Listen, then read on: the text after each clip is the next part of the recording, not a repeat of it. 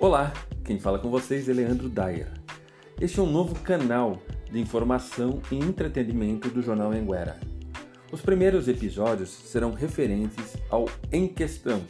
Estaremos transformando no formato podcast os bate-papos e entrevistas que vão ao ar toda segunda-feira a partir das 19h30 na página do jornal Anguera no Facebook. Aproveite, boa informação e bom divertimento.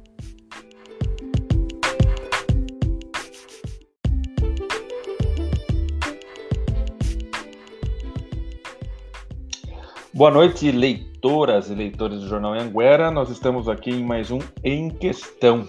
Eu, Leandro Daer, e aqui ao meu lado, Veridiano Peixoto. Não tão iluminado hoje. Hoje Boa não tão iluminado. Boa noite, Veridiano. É, é o frio, né? Mas enfim, estamos aí para mais um bate-papo com os nossos leitores.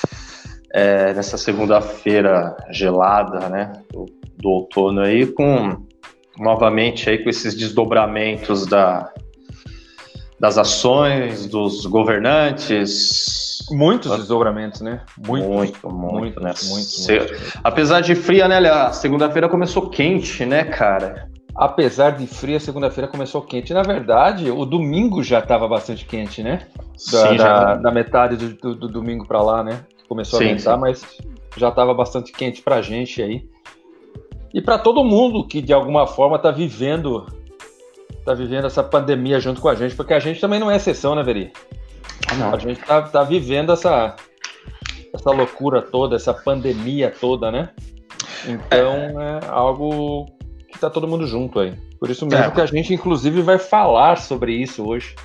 Sim, é, para não parecer assim, um, porque é, é, muito comum, né, principalmente os gestores da região, acho que o único que não fala sobre o coronavírus assim é o próprio presidente da república, né, é. mas governadores e prefeitos vêm se utilizando da, dessas lives, como diz, o caso do Dória são, são entrevistas coletivas para fazer as atualizações, enfim. É, mas quando a gente fala que a segunda-feira ela começou quente, justamente sobre os desdobramentos que, que tem tendo aí no Brasil. O Brasil ele estava meio disputando aí se ele ficava em segundo, em terceiro com a Rússia, né? E aí teve algum momento que ele passou em segundo. Mas o destaque é a grande crítica da imprensa internacional sobre as ações que, que o Brasil vem. É, tem. essa é o uma... Brasil não. Pode falar. Essa é uma, isso, é, isso é uma coisa que acordou.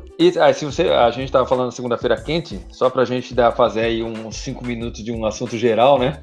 Sim. Para uma introdução. É, toda a grande imprensa mundial, toda a grande imprensa mundial hoje acordou questionando o presidente da República, o Jair Bolsonaro, sobre as ações, inclusive as ações que ele vem tomando perante a pandemia. Mesmo porque a gente alcançou, alçou aí o segundo lugar muito rápido, né? Diante das outras, as outras, os outros países. Então, jornais de, de calibre internacional, e tipo The New York Times, e de calibre internacional The Guardian, é, e outros tantos jornais aí, expuseram críticas, expuseram textos, fizeram uma análise sobre essa crise, principalmente, Veri, sobre esse negacionismo, né? Essa coisa, essa espera, essa espera de, de um, de algo mágico que vai nos, nos curar, né? Essa, essa espera mágica. É óbvio que a gente sabe que está sendo feitas milhões de pesquisas, essas coisas todas, mas no momento, no momento, não existe nada mágico. E o Bolsonaro bateu muito em cima da cloroquina, que hoje foi suspenso por um tempo, por tempo indeterminado pela Organização Mundial de Saúde. Só para você ter uma ideia, ó, a semana passada nós tínhamos 1.143 casos em Santana de Parnaíba. Hum. Os últimos números hoje são 1.640. De confirmados, a semana passada tínhamos 326, hoje já tínhamos, já temos, né? 456 óbitos, infelizmente, 11 e hoje 13, os últimos números divulgados pela prefeitura, então a gente vê que é uma ascendente aí. É, o, é na realidade, assim, quando se discute muito a, a pandemia, né, eu, eu pelo menos o, a leitura que eu faço é, é algo que veio para ficar, né, é, mas aí cabe a questão de como isso está administrando. E, e, um dado interessante, cara, a, a, gente assistiu o nascimento, se pode atribuir esse termo a, a isso, né, a gente viu o surgimento lá na China, sentados no sofá no Brasil, o avanço na Europa, sentados no Brasil, vendo todo o que está acontecendo no Brasil sentado, né?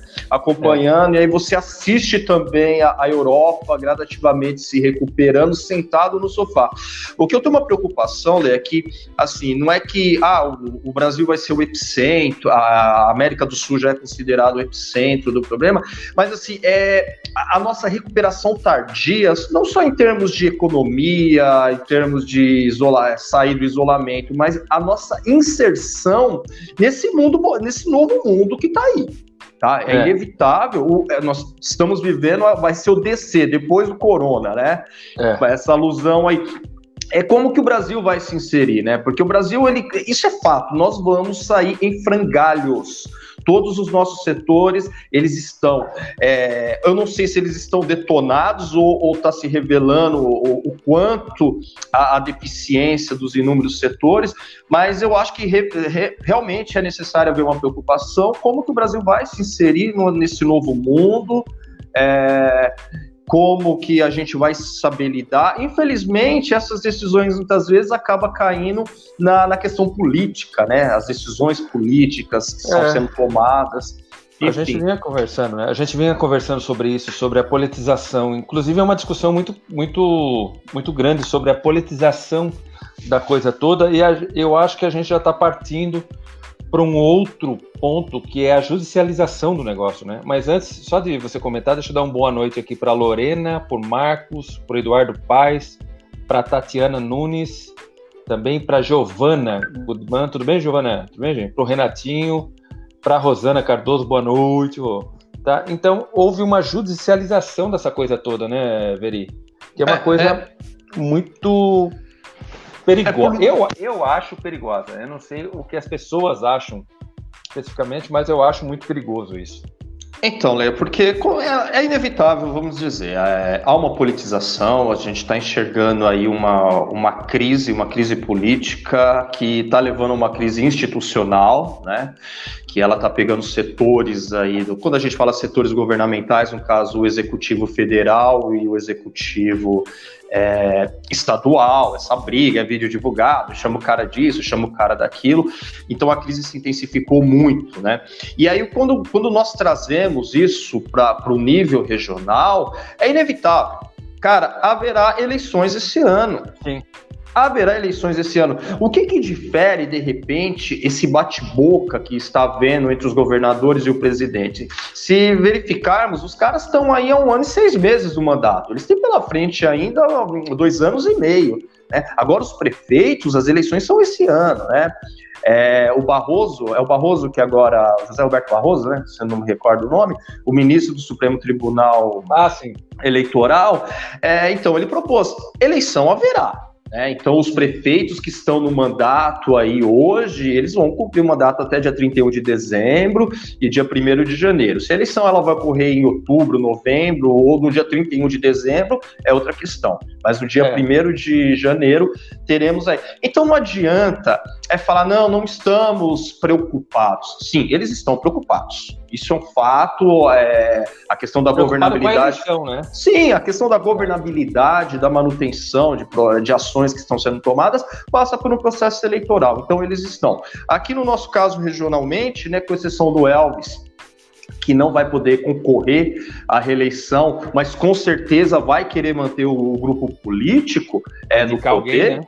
Isso, que ainda não revelou esse nome, né? Talvez agora ainda vai demorar um bom tempo.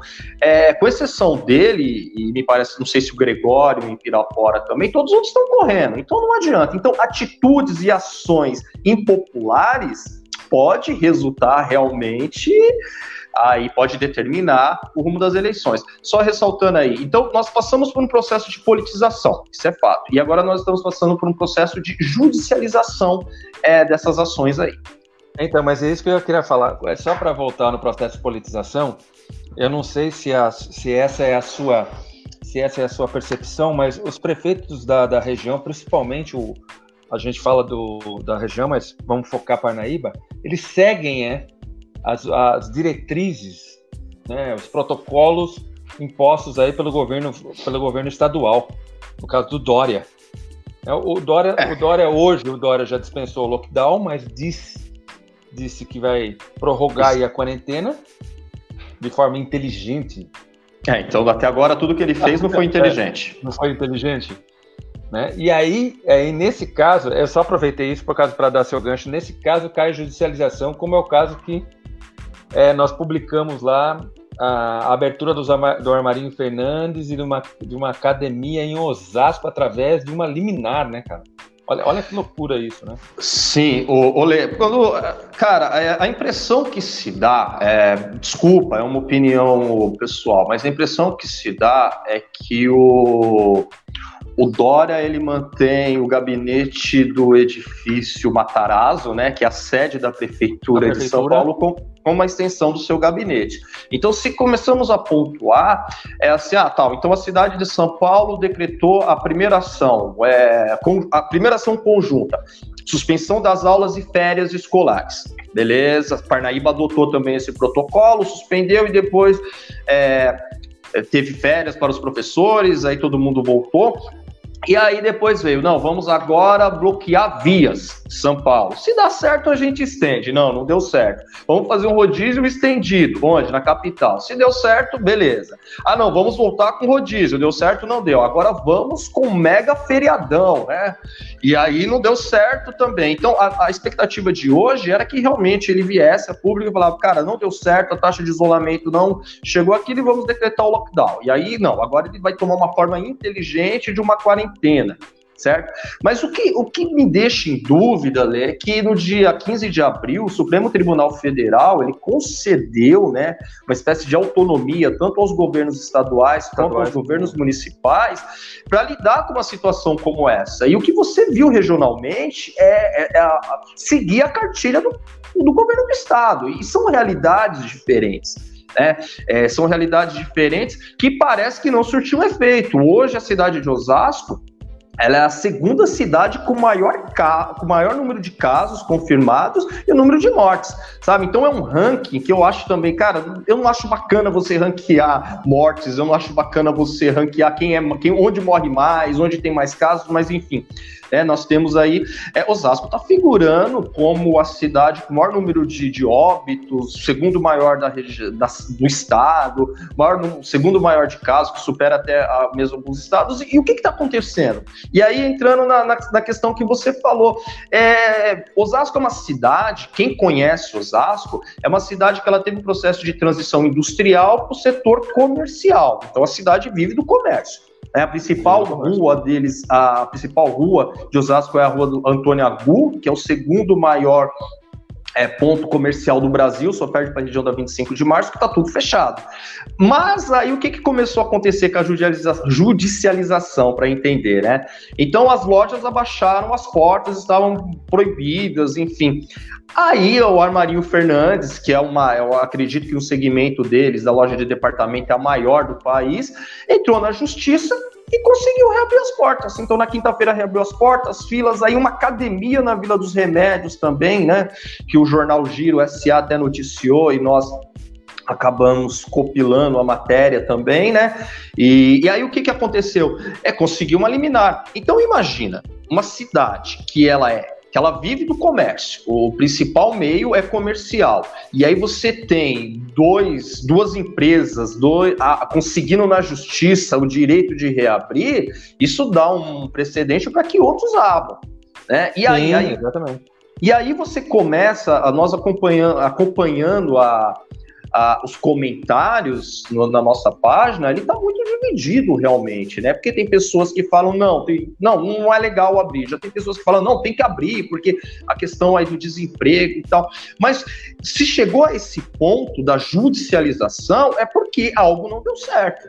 Ou essa quarentena. É. Isso, ou essa, ou essa quarentena ela foi tardia, né? Não foi tomadas atitudes adequadas. Não, não vamos fechar os aeroportos né, lá atrás. Não, porque vai ter uma crise aérea. Cara, foi divulgado ontem que me parece que a Gol e a Azul vai retomar as atividades é, nesta semana no aeroporto de Congonhas, que é o segundo maior aeroporto em número de, de fluxo de pessoas é, do Brasil. Então fechou, as companhias estão paradas, tem companhia, então tá todo mundo parado. Né? Então, quando você começa a procurar justiça para ter direito a, a, essa volta, significa que a atitude do, das vossas excelências, deixar isso bem claro, não deu certo. É, então, não é. Porque assim, eu acho também que existe uma coisa muito difícil, né? Que é entre a vida e essa associação vida e economia, não quero entrar na discussão, mas é uma coisa muito difícil. Mas tem um cara chamado Jacques Lacan, que era um, psicólogo. Psicanalista francês. Esse é um cara, eu, eu gosto. É, isso. É, Jacques, Jacques Mas Lacan. é que eu, sabe por quê? Porque o Contado Caligares falou na Folha de São Paulo também.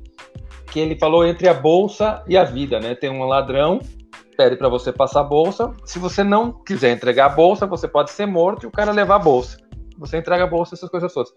Então fica muito difícil para a gente saber o que cada um vem sofrendo, né, Veri? Porque assim, a, a, a, doença ela é até a, infecção é democrática, mas a, a, a cura e a os seus efeitos, a, né? Os seus efeitos e a prevenção não é democrático, né? Então é uma coisa muito difícil da gente discutir. Deixa eu só dar uma boa noite aqui para o Wendel, Wendel Renato, boa noite. Tem algumas perguntas aqui que a gente vai fazendo. Depois, no final, a gente tenta responder.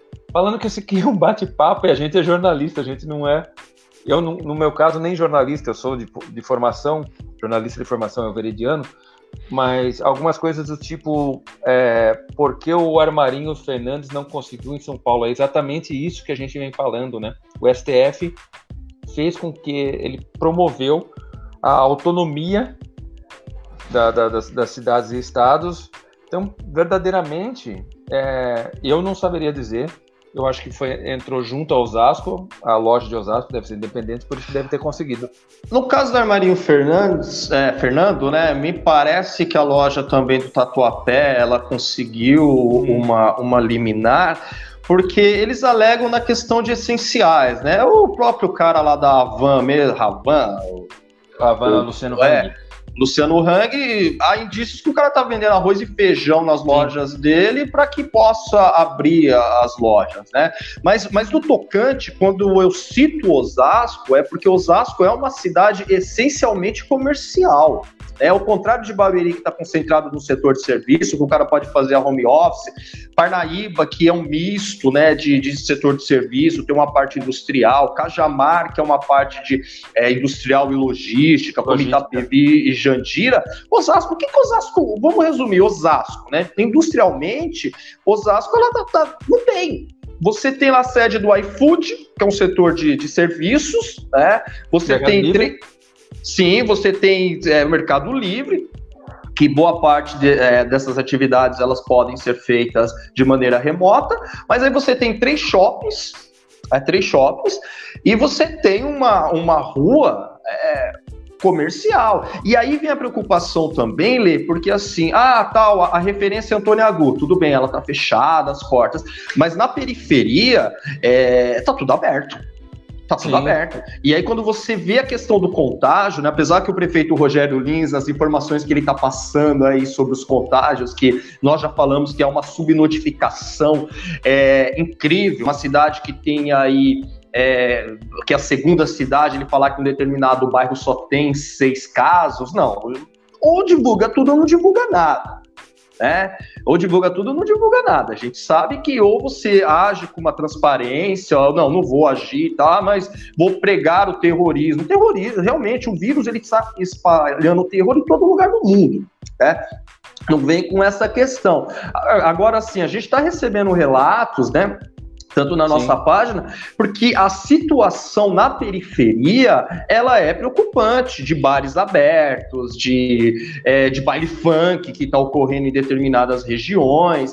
E, ah, cara, a Antônia Gu, ela, a Antônia Gu faz, a Antônia Gu faz parte de Osasco, ela não é toda Osasco. Né? Ela é uma ela é comercial, nos bairros que as pessoas estão morando. Então, é, precisa realmente, e isso é preocupante, porque como é um setor é, de serviço e comercial, se dois conseguiram uma liminar na justiça, isso também pode se estender a muitas pessoas. E aí passa Sim, aquela falsa exatamente. sensação, desculpa, passa aquela falsa sensação, Lê, que tá tudo legal. Ah, tá tudo correto. Tá tudo legal. É. Tá tudo correto, né? Então, isso daí eu, eu acredito que é uma consequência de ações é, que não deram certo. Então, só para a gente ter uma, um parâmetro aí, que eu, eu, sempre. Eu brinco não, mas sempre para a gente ter um parâmetro. No início da, da, da quarentena, foi aqui em, em Parnaíba, né? E também no estado de São Paulo, eu devo morar num dos, dos piores lugares do mundo para se, para se estacionar, você sabe muito bem disso. A hum. rua da minha casa é quase impossível de você conseguir um lugar. Eu moro, eu moro bem no centro histórico de Parnaíba. Por um tempo, por, um, por umas duas semanas, 20 dias, é, a rua ficou completamente vazia. Hoje você também já encontra dificuldade para estacionar na rua, então é que a vida vem se normalizando de uma certa forma.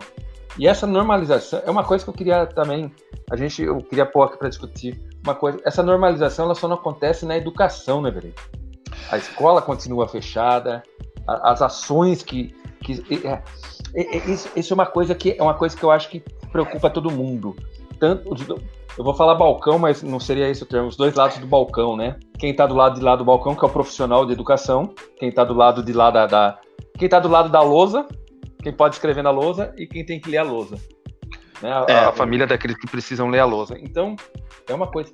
Porque assim, eu não sei se você leu, a gente tem recebido é, bastante também, bastante mensagem, bastante e-mail de profissionais da educação falando desse estresse, dessa coisa, dessa esse processo todo aí que tá deixando todo mundo meio maluco, né?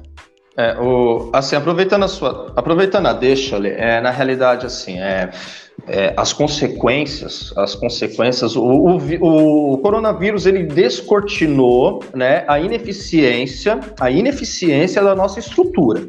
Tá? Total, Isso, todas, né? Total. Então é assim, a, o nosso sistema de saúde é um sistema totalmente despreparado, tá? É, não, não há, não há. Sim. Aí, aí veio a pandemia e aí um mês, dois meses conseguiram estruturar, tal, mas durante décadas nada foi feito. O nosso sistema de transporte é um sistema de transporte extremamente medíocre, é, ah, vamos, tá nítido aí, cara. É, que que adianta você pregar rodízio de carro e você jogar as pessoas dentro de um transporte público lotado?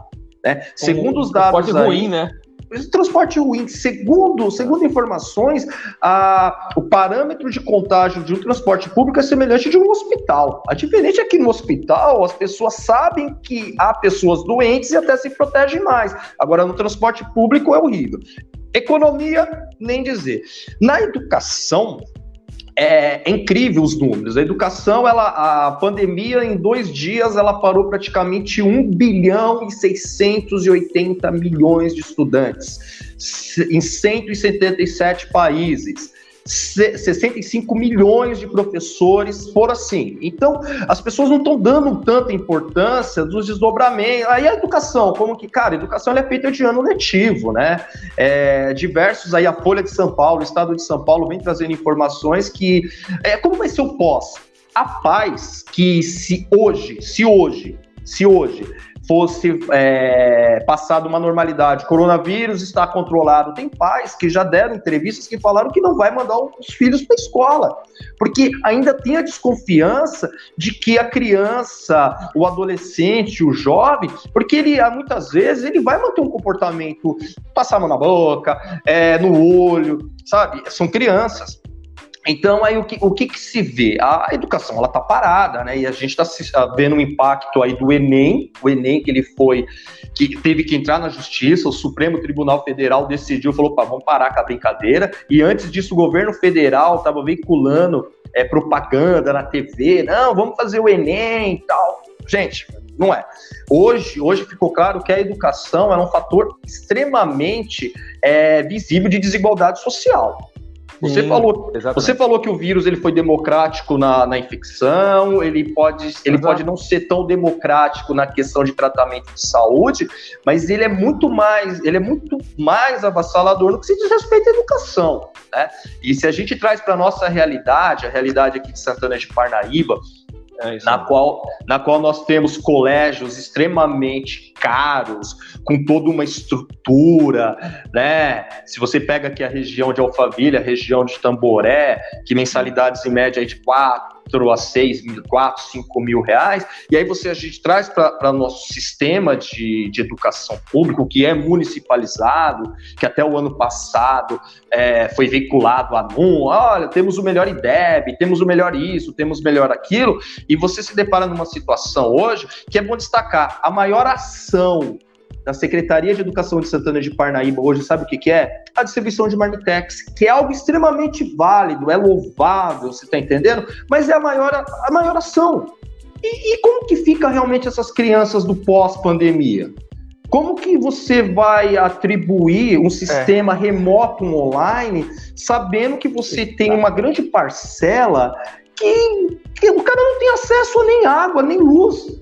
E o cara, de repente, ele tem um celular, um único celular na casa, que ele vai estar só disponível esse celular a ele no período da noite, quando o pai e a mãe chegam. Né? E aí que eu falo de seguir aquela cartilha do governo do estado. 60% dos alunos da rede estadual não assistiram uma aula. Né? Ah, então, vamos fazer a TV, vamos fazer a TV escola, vamos entrar com a TV cultura. Então não houve uma preocupação, vamos impor isso. Né? E aí, essa é uma realidade de escolas particulares, porque a tecnologia ela já faz parte do cotidiano das escolas particulares. Tá? Então você entra na sala de aula, tem um data show. E quando eu falo do cotidiano, é até o manejo tanto do aluno quanto dos professores certo? Então o professor ele dá aula numa escola particular com uma turma reduzida, ele já está fazendo uso dessa tecnologia pelo menos há uma década. E aqui em Santana de Parnaíba, né, que não eu cito Santana de Parnaíba porque a nossa cidade é a única cidade com sistema municipalizado, né, de, que, que total, de saúde, né? total, total, né, é. com investimento que corresponde a 25% do orçamento eu acredito que isso, que eu acredito que esse ano girou em torno de quase 280 milhões de reais. É, você vê, e, e, é nítido, pessoas te procuraram, né? Que é, é, professores que falou, cara, e aí? Não é que o professor ele não consegue dar aula, ele não está habituado com o uso da tecnologia no seu dia a dia ele não está habituado, como o aluno também não está habituado nessa Mas questão. Mas sabe, sabe uma coisa? É, isso, isso, é uma discussão que me incomoda um pouco. Porque sabe uma coisa, Veridiano? Como que você vai fazer um planejamento para o mesmo aluno que pega a marmita e para o... Pro... Como que você vai usar essas duas vértices, sabe? Esses dois pontos. O cara que pega a marmita, ele não tem o que comer. Supostamente. Sim, supostamente. Ele tá precisa, supostamente ele está precisando da merenda para fazer base da alimentação. E como que você me lança uma plataforma de, de, de, de online, de estudo online, fazendo essas coisas para esse mesmo aluno. Você entendeu? Para esse mesmo universo de aluno. Então é assim, é muito distoante. Não é? Você não acha distoante? Porque assim, como que, o, como que a criança que está indo lá naquela fila para pegar para pegar a marmita pode ser a mesma criança que vai ter dinheiro para pagar pré-pago, vai ter dinheiro para pagar essas coisas todas e fazer o uso da internet para estudar, entendeu? Sim. E, e aí é interessante. Ah, mas está falando. Não, a gente está numa situação de pandemia. A gente está. Não, a gente está num sistema de colapso já faz tempo. Né? A gente está no sistema de colapso na saúde, na educação já faz um certo tempo. Mas o, o hoje, o que, o, pelo menos o que nós vemos, é assim: não houve uma preocupação anterior a fazer o uso dessa tecnologia no cotidiano. De repente, o cara pode não ter a internet, tá? Tudo bem, o cara pode não ter a internet. Agora, suponha, se todos tivessem internet hoje em Santana de Parnaíba, todos os alunos, será que conseguiria resolver a situação? Não, não conseguiria resolver a situação, porque não estão habituados. E aí a gente não vai julgar se o professor ele, ele, ele faz. Não, não é obrigação. Tá? Se o cara ele vem seguindo um plano, uma ação pedagógica, no qual em nenhum momento tá lá, olha, professor, a sua sala de aula tá equipada, você tem data show, você tem isso, você tem aquilo, então dá para fazer o uso. É, você não tem adoção da tecnologia inserida na sala de aula.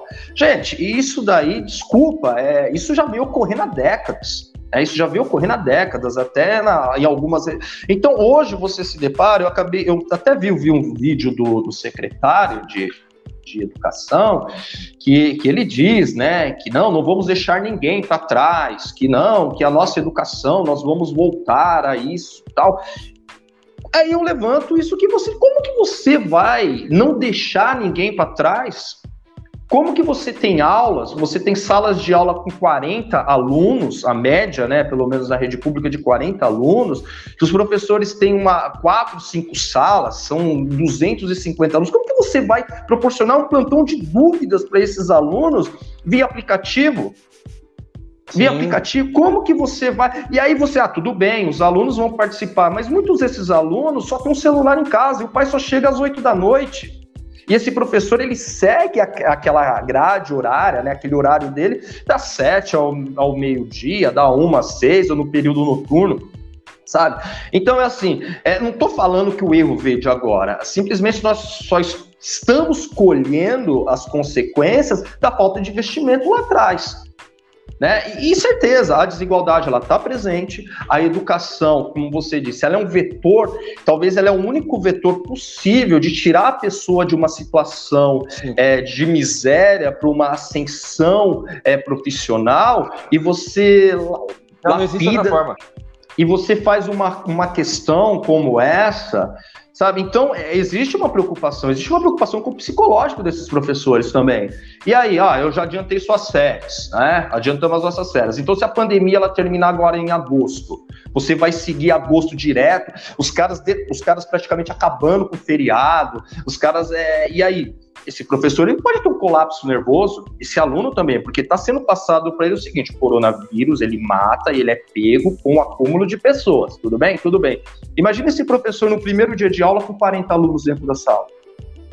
Não houve uma preocupação, não está havendo uma preocupação com o profissional, com esses alunos, tá? Parece que há uma preocupação com uma estrutura, precisamos manter a estrutura sabe? E essa estrutura, ela já provou que ela é frágil, cara. Ela é, a educação ela é feita por pessoas e para pessoas, tá? Ela, ela é isso. A figura do professor, ela tá, ela tá agora é, ver o quanto o professor ele é importante, ver quanto a participação do aluno ele é importante. Tá? Então, as políticas, ela tinha que ser realmente discutida, você tinha que fazer uma avaliação, você tinha que conversar com os professores, você tinha... Bom, mas são muito professores, mas espera aí.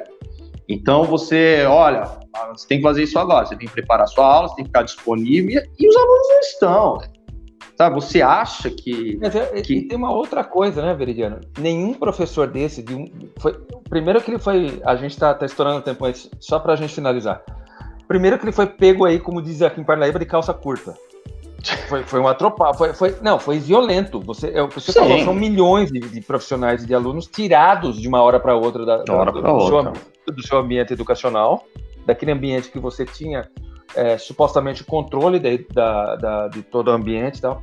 Agora é o seguinte, como que fica a produção audiovisual? Porque foi falado para o professor o seguinte: você vai ter que entrar na live, você vai ter que gravar aula, você ter, vai ter que passar, sabe, sem ter eu, eu conheço, e, e, eu, eu particularmente ajudei muita gente a, a, produzir isso aí, entendeu? A falar, olha, é a câmera, você põe isso, você grava assim, olha, depois você manda assim. Porque não, não, não existia uma base de apoio ao profissional, ao profissional que eu digo, ao professor, para produzir isso, entendeu? No, ele foi tirado da sala de aula e simplesmente falando para ele o seguinte: você tem que fazer. Se, se vira. Sim. Sim, sim. Claro. E, e só para finalizar, para a gente não estender, é, é isso que, que se torna preocupante, porque há relatos também, né, que, que não houve processo de padronização. Você tem um calendário, ah, você tá. tem algumas diretrizes que você tem que seguir, mas cada escola está seguindo de uma maneira. E há professores que dão aula em mais de uma escola. Então, o cara na escola X, ó, você faz desse jeito. Então, você coloca vídeo, coloca no YouTube, beleza? Beleza. Ah, o professor da outra sala, você é, coloca, manda via WhatsApp. Então, não há uma padronização. Cara, e a gente sabe que o professor, ele é a pressão ela é muito grande, né? E em Parnaíba, vamos dizer, a pressão por resultados, resultados, precisamos melhorar isso, ela tá sendo, ela é grande. Por quê? Porque a educação ela é utilizada como viés de propaganda da administração. Não tem como negar isso. Tá? Ela é utilizada como um viés de propaganda, de comparativo, somos melhores que isso, somos melhores que aquilo. É, infelizmente. Na, escola, é, na faculdade. Isso, todos os alunos na faculdade, até 2020, o discurso é. do prefeito Elvis, nós temos o melhor IDEB do Brasil, então não é um reconhecimento, olha, temos, temos, beleza, não, isso daí é utilizado como viés de propaganda de administração, tá? E agora, essa questão, temos a melhor coisa. Não, existe uma grande preocupação tá? Existe uma grande preocupação. Eu, no meu ponto de vista, tinha que se preocupar com o bem-estar desses profissionais, o bem-estar destes alunos, sabe? Para depois procurar ver se essa ferramenta X é adequada, que já está provado que não é, né? É, então a gente tem que repensar, porque, cara, quando a gente sair de, dessa situação, o setor de educação, cara, vai ter escola que vai quebrar sabe? Tem escola que vai quebrar, é, tem aluno que vai realmente perder, porque, porque educação é uma continuidade, cara. Você não tem que, de repente, cortar, ela é uma continuidade. Então, o que foi estudado, o que foi estudado lá em janeiro presencial, é, vai ter que ser retomado sabe? O aluno não é robô, cara. O professor não é robô que você joga um disquete lá, que, ou um filme que você dá pausa e daqui um ano você volta naquele trecho. Não, não é assim. Tá? Então, eu acredito que tem que rever essas questões. É, como eu falo, a educação ela é feita por pessoas e para pessoas. Tá? É, você, então, você pode até dar acesso, mas não é. Você não dá uma equidade de acesso, né? Eles não são equivalentes o acesso para esse aluno que tem aí é, que tem o compromisso até de pegar a marmita na fila da escola com o mesmo aluno que tem uma, uma é, vamos deixar claro, é, da é, máquina, né? Essa, essa, é importante. Essas, essas, são, essas são uma referência, eu acredito que regionalmente é, foi a Sim. melhor ação voltada por uma questão de assistência social. Mas, infelizmente, ela é a maior ação da Secretaria de Educação. Sim. É algo que não, não poderia estar diretamente é, é... vinculado. Vinculada, né? Sim. Só, só aproveitar aqui, então, antes da gente fechar esse papo que tava bom, com a Dijá Vieira, fez umas perguntas aqui do partido. Não dá tempo para a gente responder tudo, porque senão a gente perde a linha de raciocínio também, às vezes. Muitas vezes. Muito obrigado também, muito boa noite para Maria Olívia Barroso. É, vocês acreditam que os prefeitos da região estão repensando seu posicionamento e querendo desvincular sua imagem do governador? Maria, eu acho que isso vai, a gente vai saber disso a semana depois do dia ah, 31 de, depois do dia 31 agora. Eu acho que nos próximos dias isso, é, essa novela vai, aí, é, né? É, é, a gente vai ver como que vai funcionar isso aí, né? É, Engenharia e estruturação, muito obrigado. André Bastianon, boa noite, muito obrigado pela presença também aqui. O André também que falou, inclusive, lá também sobre a educação na live dele. É, eu vi aqui também o Marcelo, Marcelo, brigadão, obrigado pela audiência, pelos comentários, comentário gigante, mas o Marcelo fez uma outra coisa aqui, uma outra ação do EAD. Marcelo, eu estou fazendo o EAD e, e, sei quanto é difícil da inclusão digital. É difícil pra caramba. Eu que sou um, um, um velhaco e, e pre prefiro, como o Veridiano diz, que educação é feita de pessoas, é difícil você ter essa ação EAD, porque você assiste uma. É como se você assistisse uma palestra, né? Então eu não curto muito, embora eu esteja fazendo algumas coisas aí. Boa noite, Cristiano, Rony, também Cris, Rony, tudo jóia? Então é isso aí. Semana que vem a gente volta. Muito obrigado pela audiência e pela paciência e também pela interação. A gente nunca se esqueça, curta e compartilhe, né? E siga lá a página do Jornal Anguera a gente está sempre por lá postando e trabalhando e fazendo o melhor. Inclusive, tinha uma notícia que a gente subiu aí há uma horinha mais ou menos, exatamente sobre a, o lockdown e a prorrogação aí da quarentena pelo governo Dória. Tá bom? Muito obrigado, Veridiano. Boa noite. Obrigado. Até segunda-feira que vem, às 19 horas, estaremos aqui novamente. Eu acho que com notícias melhores, né? A gente sempre torce para notícias melhores sempre. Ok? Boa noite, pessoal. Boa... Um abraço. Boa noite. Estouramos aí quase oito minutos, mas acredito que foi válido. Beleza? Foi válido. Beleza. Tá bom, Até gente. Mais. Uma boa noite, obrigado, tá bom? Boa noite, obrigado.